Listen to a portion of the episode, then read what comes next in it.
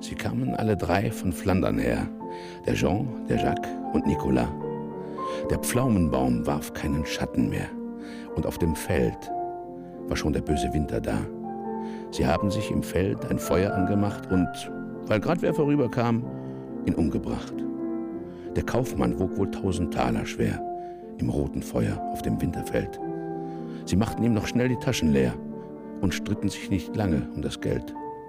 Ein roter Mond war auch dabei und nahm ihn auf, den letzten Schrei. Und dann die letzte Zeile kann ich leider nicht mehr, als die, die, die ungefähr so endet, als sie den Henker sahen, groß und rot. Da wussten sie, was ihrem armen Hals geschah und wollten doch so jung nicht in den Tod. Der Jean, der Jacques und Nicolas.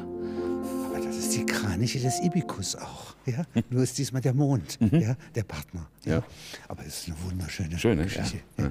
Das ist von François Villon. François Villon, ja. Ja, Herr Rode, Sie sind Schauspieler ein Leben lang, ja, und Mhm. haben auch in einem Buch die, die, die Wahrheit über Schauspieler, ja, heißt der Untertitel. ja. Etwas vollmundig. Das ist, äh, gehört zum Beruf. Das gehört zum ja? Beruf dazu, Also man ja. darf nicht leise auf der Bühne äh, gibt- murmeln. Nee, es gibt einen Spruch unter Schauspielern, der heißt, Dezenz ist Schwäche, ähm, den ich ausgebaut habe zu dem Satz, manchmal ist weniger einfach weniger und mehr ist dann eben mehr. Also nur dezent äh, funktioniert bei dem Beruf eigentlich nicht. Das, und es macht auch nicht glücklich. Nein, nein, nein. War auch schon in alten Rom so, ja, nicht? Dass man mit Ausdruck gespielt hat. Ich denke mal, dass das Tradition hat. Ich, früher habe ich mir mal gewünscht, dass ich einen Raum verlasse und die Leute, die hinter mir zurückbleiben, sagen, Mensch, war der seriös. Sie haben ja sehr oft, Lange her. Sie haben aber sehr oft hier auch Schauspieler, ja, sind in Rollen geschlüpft, ja, Ja. großer anderer.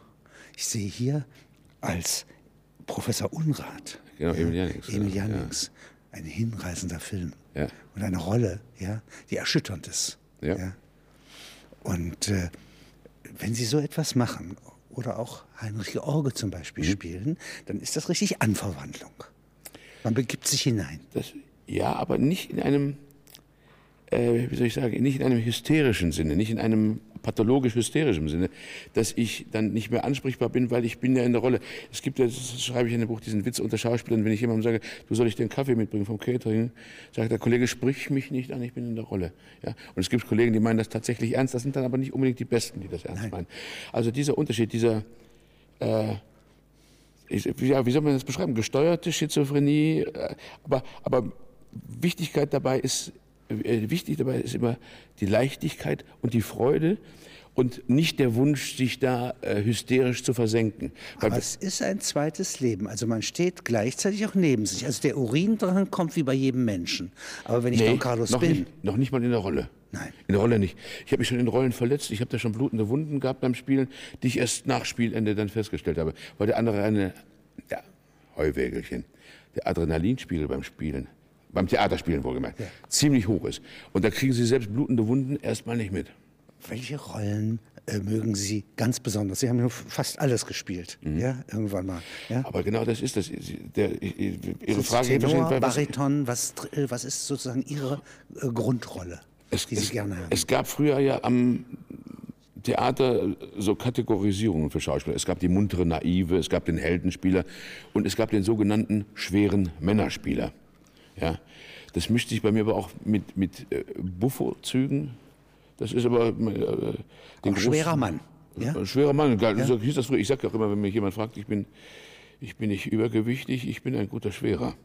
Also äh, das Ganze aber immer, oder Charakterspieler, wäre ein anderer Begriff, der äh, so heute keine Gültigkeit mehr hat. Das war nach dem alten Besetzungskanon der klassischen Theaterliteratur. Das würde heute nicht mehr allzu viel Sinn machen, das so aufzusplitten. Das würde heute nur noch eine ungefähre, aber sehr, sehr ungefähre Richtung vorgeben können.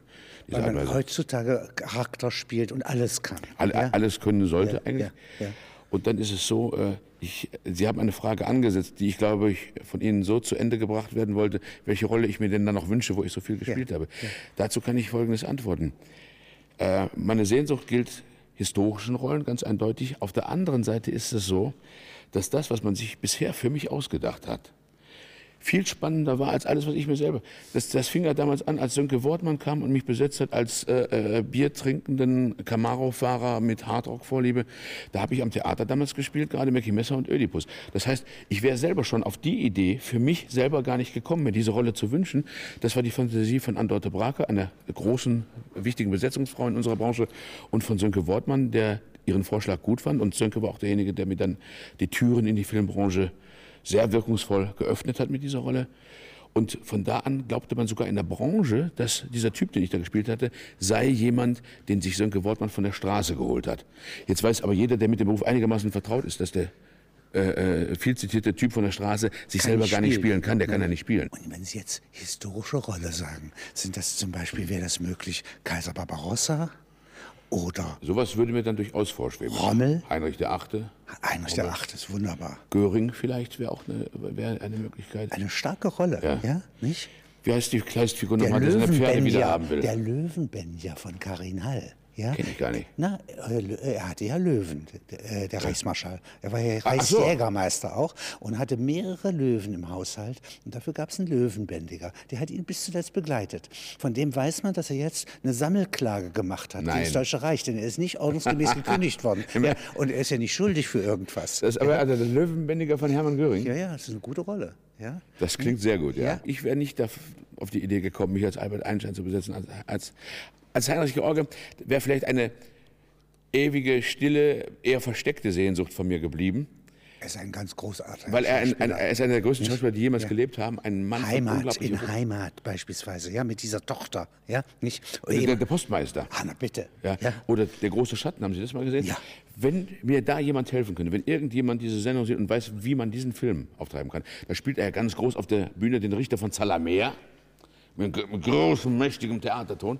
Und dann spielt, dann ist er der berühmte Theaterstar und Intendant, der einen so schnellen, modernen Ton dabei hat und Leute mal ganz eben mit einem ganz kleinen Nebenbeiton abfertigt, dass man denkt, wie ist das zu der Zeit möglich gewesen? Wie hat dann ein, ein Töseknecht wie Hitler irgendjemanden beeindrucken können, wenn es gleichzeitig einen Heinrich George gegeben hat, der einen solchen Ton drauf hatte, dass man sofort wusste, worum es dem Mann ging. Und dann kommt einer her und spricht drauf. Ja, da frage ich mich, wie kann das sein in einer einzigen Zeit? Weil so ja. aufgesplittet wie heute war die Gesellschaft ja damals nein, noch nicht. Nein, nein, nein, nein. Aber das ist das Bewundernswerte an ihm, nicht? Er ist richtig ein Schauspieler, voll beweglich. Ja. Er kann elegant sprechen. 100, ja, und das und 130 den schweren Mann. Ja, ja. und beweglich und Sie, wie ein Sumo-Kämpfer dabei. Und Sie mussten, als Sie die Rolle jetzt gespielt haben, Ich musste die, ich wollte das. Oskar Röhler hätte niemals darauf bestanden. Das ist ein, ein, ein, ein zu vornehmer Mann, um, um zu sagen, nimm mir jetzt mal für die Rolle zu da bin ich ihm zuvor gekommen, indem ich gesagt habe, okay. Das schaffe ich. Ich versuche das zumindest, weil Heinrich hat 130 Kilo bei fast gleicher Körpergröße, glaube ich. westfälischer Kost. Ja, mit guter und einfach alles, was was rumliegt. Ich muss zugeben, ich wollte mich ihm zumindest kiloweise annähern können, habe aber bei 108 Kilo das Handtuch werfen müssen. Aber man geht auch anders. Ja, ja man geht also, vollkommen anders. Äh, wenn man äh, ja. diesen, dieses Gewicht hat. Ja. ja. Es wurde mir vorgeschlagen, warum hast du das nicht mit dem Fettsuit gemacht? Oder so. Also ja. Ich habe gedacht, aus zweierlei Gründen. Erstmal ist ein Fettsuit geeigneter für eine. Was, wie heißt das? Fettsuit, also äh, Fettanzug. Ach so. Das gibt, das gibt so Materialien, die, die sich am Körper verhalten wie Körperfett. Das sieht dann auch. Blasen das auf, ja? Ja, ich weiß nicht, das ist so, so, so, so ein äh, Gemisch aus Schaumstoff und äh, ich weiß nicht, was da alles drin ist. Aber das ist, es sieht, sieht sehr überzeugend aus. Aber allein der Kopf, dieser wuchtige Machtschädel, den er hatte. Das, außerdem, das, man sitzt dann äh, noch länger in der Maske als sowieso schon, das kommt hinzu. Und ich hätte dem großen Kollegen die Referenz verweigert. In gewissem Sinne. Und ein Fürst, ja, dieser Art, ja, ja. hier, ja? ja, nicht ein, wenn Sie wollen, ein Verschwender, ja, ja. nicht äh, ein, äh, doch sagen wir mal, auch bestochener Fürst. Ja, nicht? Der Im, nicht im, heraus im, im Süß. Ja, wir zeigen aus dem Süß nur, haben wir einige Originalszenen nachgespielt. Ich habe den Film selber noch gar nicht gesehen. Hm. Spielte, es ist auch nicht die Hauptrolle, es ist auch keine, das waren vier Drehtage, glaube ich, der, ja, der ja. aber Heinrich George. Ja. Und ähm, es fühlt sich anders an, man geht anders, man guckt auch anders aus sich heraus. Also zum Beispiel den Ödipus, ja, den hat man ja als tragisches Geschehen irgendwann mal kennengelernt und satt. Ja, ja. man würde gerne einen anderen Ausgang haben. Zum Beispiel, ich habe ja? das, ich hab, ich hab das geübt, um, um eine Geläufigkeit in dem Text zu bekommen. Ich, ein Ja. paar Zeilen kann ich ja heute noch auswendig aus dem Ödipus. Wie klingt der? Wenn wir sagen, O ihr des alten Kadmos-Kinder, Neugeschlecht, in welcher Stellung hier bestürmt ihr mich? Ringsum gekränzt mit bittenden Gezweigen. Auch ist die Stadt mit Opfern angefüllt, vom Pean und seufzendem Gebet. Das wollt ich nicht von anderen Botenkinder vernehmen. Selber komm ich hierher, ich mit Ruhm von allen Ödipus genannt. Doch alter, rede, denn du bist geschickt für die zu sprechen, welcher Weise steht in Furcht ihr oder leidet schon. Ich will für alles helfen. Fühllos wär ich ja, hätte ich vor solcher Stellung nicht Erbarmen. Dann fängt der alte Mann an zu sprechen, O Herrscher meines Landes, Ödipus, du siehst uns, wie viele niederliegen an deinem Altar. Denn die Stadt, die du siehst, sehr wankt sie schon und heben kann das Haupt vom Abgrund sie nicht mehr und roter Welle und so weiter. Das habe ich dann, das, Und das könnte ich beim besten Willen ja, nicht komisch machen. Ja, das Doch, hat, das obwohl die die Geschichte, Ja. aber wie könnte man so etwas zum Beispiel verwandeln? Das äh, das kann man verblöden. Das ist ja, oh, ihr des alten Kadmos-Kinder, Neugeschlecht, in welcher Stellung hier bestimmt ihr mich? Ringsum gekränzt mit bittenden Gezweigen. Auch ist die Stadt mit Opfern angefüllt von Beaten und seufzendem Gebet. Das wollte ich nicht von anderen Botenkindern vernehmen. Selber komme ich hierher, ich, mit Ruhm von allen Ödipus genannt. Doch Alter, rede, denn du bist geschickt für die zu sprechen. Welcher Weise steht in Furcht ihr oder leidet schon? Ich will für alles helfen. Fühllos wäre ich ja. Hätte ich vor solcher Stellung nicht erbarmen. aber das Oh, wäre. Fronttheater 1941. Ja, nicht? das kann man ja, mal so machen. In Frankreich. Oder das Beschleunigen oder Verlangsamen oder Pausen einsetzen, Wirkungspausen setzen. Ja, das, es gibt ja ein paar Griffe, die sind sehr einfach, auch sehr einfach zu lernen im Grunde genommen. Entscheidend ist dann, wo wende ich sie an, wo lasse ich sie weg. Das ganz wunderbare Beispiel für, das trifft auch aufs Rollenspiel im Grunde genommen zu. Rollenspiel ist hauptsächlich weglassen. So wie damals Michelangelo gefragt wurde, Meister, wie haben Sie diesen wunderbaren Marmorlöwen gemacht? Und Michelangelo sagt, ich habe einfach alles weggeschlagen, was nicht Löwe ist. Ja? So dass am Ende das übrig bleibt, was ich zeigen will. von dem großen Heinrich George, ja, Hm. äh, habe ich hier ein Gedicht, das er in der sowjetischen Gefangenschaft schrieb. Er war ja ganz kurz gefangen. Ja, er glaubte weiß, ja. eigentlich nicht, ja, da- dass die ihn, den großen Schauspieler, dessen Uferfilme ja in Russland Für einen verbreitet kleinen waren. dummen Irrtum gehalten, der sich schnell aufklären würde. Ja, ja, natürlich, ja. Wenn ich einmal frei sein werde, frage ich mich, wie wird das sein? Ich grab tief in deine Erde, mein Heimatland, die Hände ein. Ich gehe einsam durch die Straßen, ganz still, als wie im Traum. Ich kann die Freiheit nicht erfassen. Mein Kopf lehnt still an einem Baum. Und wenn mich jemand fragen sollte, wo ich so lang gewesen bin, so werde ich verhalten sagen, ich war in Gottes Mühlen drin. Ich sah die Müller Spuren malen, den Menschen tief ins Angesicht und musste mit, und musste mit dem Herzblut zahlen, wie sonst in meinem Leben nicht. Wenn ich einmal frei sein werde, frage ich mich, was mir noch blieb. Dich, meine deutsche Heimaterde. Dich habe ich von Herzen lieb. Das hat er geschrieben. Und danach, wenig später, starb er. Ja? An einer, glaube ich, äh, verunglückten äh, Blinddarmgeschichte, Ja, ne, die nicht richtig behandelt, Nicht behandelt wurde. Ja. Ja. Nicht. Bei Ihnen steht hier mal in Ihrem Buch, ja, der Anfang der Schauspielkunst, ja, nicht, hat zu tun mit der Leidenschaft für Frauen. Ich habe Also in, mein, in meinem Fall war das auf jeden Fall so, ja. Ja, ja. Alle Anfang Leidenschaft waren Frauen, ja. Das fing im ersten Schuljahr schon an, wo ich in Man möchte gefallen. Anne Rose und Gabi verliebt war, ja. Und man möchte gefallen, ja. Und man spürt diesen Blick auf sich, den man sich wünscht.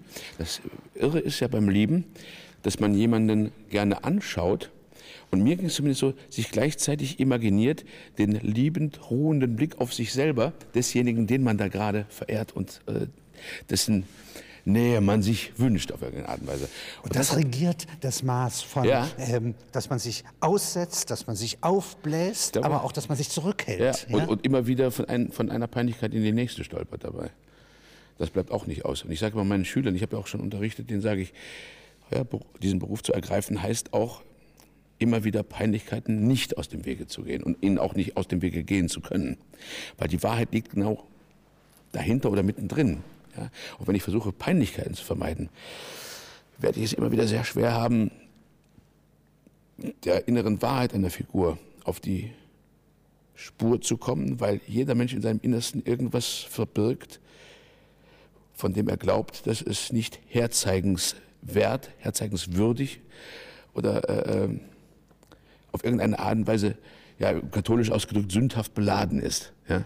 Das hat jeder trägt, der eine da, der andere da. Manchmal auch bei Sachen, wenn man die dann Freunden erzählt, dass sie sagen, das haben wir auch alle, das kennen wir genau, ja. Oder wo der Psychiater sogar schon anfängt zu lachen, wenn er, wenn er jemand erzählt, das ist mein großes Problem.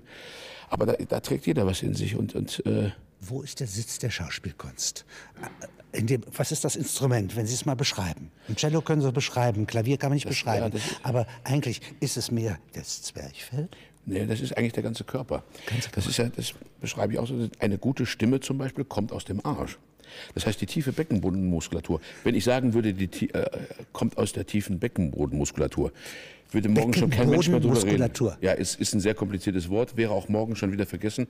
Wenn ich sage, die gute Stimme kommt aus dem Arsch, wird dann auch drei Tage später schon nochmal nachgefragt. Ja. Deswegen drücke ich das so aus. Ähm, das heißt, diese tiefe Beckenbodenmuskulatur ist sehr daran beteiligt. Dass, da sitzt eigentlich das Kraftwerk für die Stimme. Dann das Zwerchfell muss frei arbeiten können als Blasebalg. Das, äh, Im Grunde genommen geht es darum, sich atmen zu lassen. Wie Babys, die auch Stunden, tagelang schreien können, bis man nicht mehr hören kann. Äh, äh, im Grunde genommen geht es wieder in, in der Ausbildung. Sie setzen sich durch. Ja, ja, ja Menschen sind wie? übrig ja, geblieben, ja, weil die Babys diese Fähigkeit haben. Ja, Die können den schlimmsten Feind. Ja, Man noch, kann sie nicht ignorieren. Mit, äh, wenn sie Mitleid äh, heischen würden ja, und winseln würden und sowas, dann würde man sie wahrscheinlich in früherer Zeit getötet haben. Ja? Ja, Aber genau. wenn sie so man, man grässlich... wahrscheinlich einfach nur gegessen. Ja, ja. Das Ohr des Schauspielers? Auch sehr wichtig. Also, Aber er darf sich selbst nicht zuhören. Nee, davon ja. muss man weg. Also das ist, das, im Grunde genommen kann man über diesen Beruf immer nur in Paradoxien sprechen. Mhm. Man darf sich nicht zuhören, muss sich aber zuhören. Man darf sich selber gar nicht weiter beachten, muss aber genau wie ein Satellit, der sich selbst umkreist, äh, dauernd äh, äh, Rückkopplung, äh, wie sagt man auf das englische Wort Feedback, äh, ja. Äh, da, äh, man lebt von Feedback. Man lebt ja, von Feedback nicht? sehr deutlich. Aber darf. Darf sich auch dazu, davon wiederum nicht allzu sehr beeindrucken zu lassen. Man lebt dafür, gemocht und geliebt zu werden. Es muss einem aber sowas von egal sein, dass es darauf ankommt. Ja, weil man sich sonst nur noch auf devote Art und Weise der Gefälligkeit in die Arme schmeißt. Was man muss übertreiben, darf aber nicht übertreiben. Darf, genau das alles. Also im Grunde genommen kann man nur in Paradoxien über diesen Beruf sprechen. Ein Wahrheitsdienstler. Ja, das ist ein Schu zu, äh Letzten Endes. Ja, ja, ja. ja. Wobei es ja so ist das, ich habe immer, äh, wie gesagt, die, Kunst habe ich früher für Beiwerk gehalten, für irgendwas, was, was mehr oder weniger nützlich und nett ist. Ich komme, je länger ich äh, unterwegs bin, komme ich dazu, dass eigentlich die Kunst das ist, im Grunde genommen ist das die Erklärung ausmacht. der Welt. Ja, was den Beruf ausmacht, was eigentlich auch die Welt ausmacht. Albert Einstein hat das ja gesagt, gespielt hatte, dass, dass, dass die Logik bringt mich von A nach B. Ja. Die Fantasie bringt mich überall hin. Das heißt, und ich habe mir schon als Kind gedacht, dass das, was ich mir vorstellen kann in meinem kleinen Köpfchen, dass es das im Universum zumindest geben muss. Und sei es auch noch so absurd. Wenn sich mein kleines Köpfchen sowas schon ausdenken kann, dann wird irgendwo im Universum bestimmt doch die reale Entsprechung dafür geboten werden. Ja, habe ich, hab ich mir immer so gedacht. Im Ausüben des Berufes bin ich Handwerker. Wenn ich in der Ausübung des Berufes noch Künstler bin, bin ich peinlich und halte den Betrieb auf. Künstler bin ich in der Art, wie ich Leben wahrnehme, wie ich Menschen wahrnehme, Situationen beobachte. Da darf ich Künstler sein und sammle da auch das nützlichste Material ein, als Sammler und Jäger. Aber wenn ich anfange zu spielen mit Kollegen, von der Regie, mit den, äh, mit den anderen Schauspielern zu arbeiten, mit dem Kameramann zu kommunizieren. Und, aber da muss mich interessieren, ist das Licht richtig? Äh, wie gehe ich mit der Schattenkante um? Ist da ein Fleck auf meinem Kostüm? So ganz banale Fragen. Darum geht es dann. Bin ich auf der richtigen Position? Wie bei äh, Rossini, als wir da gedreht haben, äh, bei Kerzen nicht, bei, mein Gott, die Requisiteure haben mir leid getan. Immer wieder hunderte von Kerzen auf Anschluss bringen, ist eine Arbeit, da kann man wirklich seine schlimmsten Feinde mit bestrafen. Das haben die aber super toll gemacht immer wieder. Dann mit einer sehr langen Brennweite, dadurch war die Tiefenschärfe oder heißt es Schärfentiefe? Ganz nee, wenig, Tiefenschärfe. ganz wenig. Ganz wenig. Darf so, sich gar nicht das bewegen. Heißt, wenn meine Nase hier war, ja. war ich unscharf. War meine Nase hier, war ich auch unscharf. Das heißt, ich konnte mich nur in einem kleinen Korridor aufhalten. Ja. Und äh, dabei sollte man möglichst natürlich und entspannt wirken, ja, ja. wie es eben der Rollenauftrag verlangt. Ja?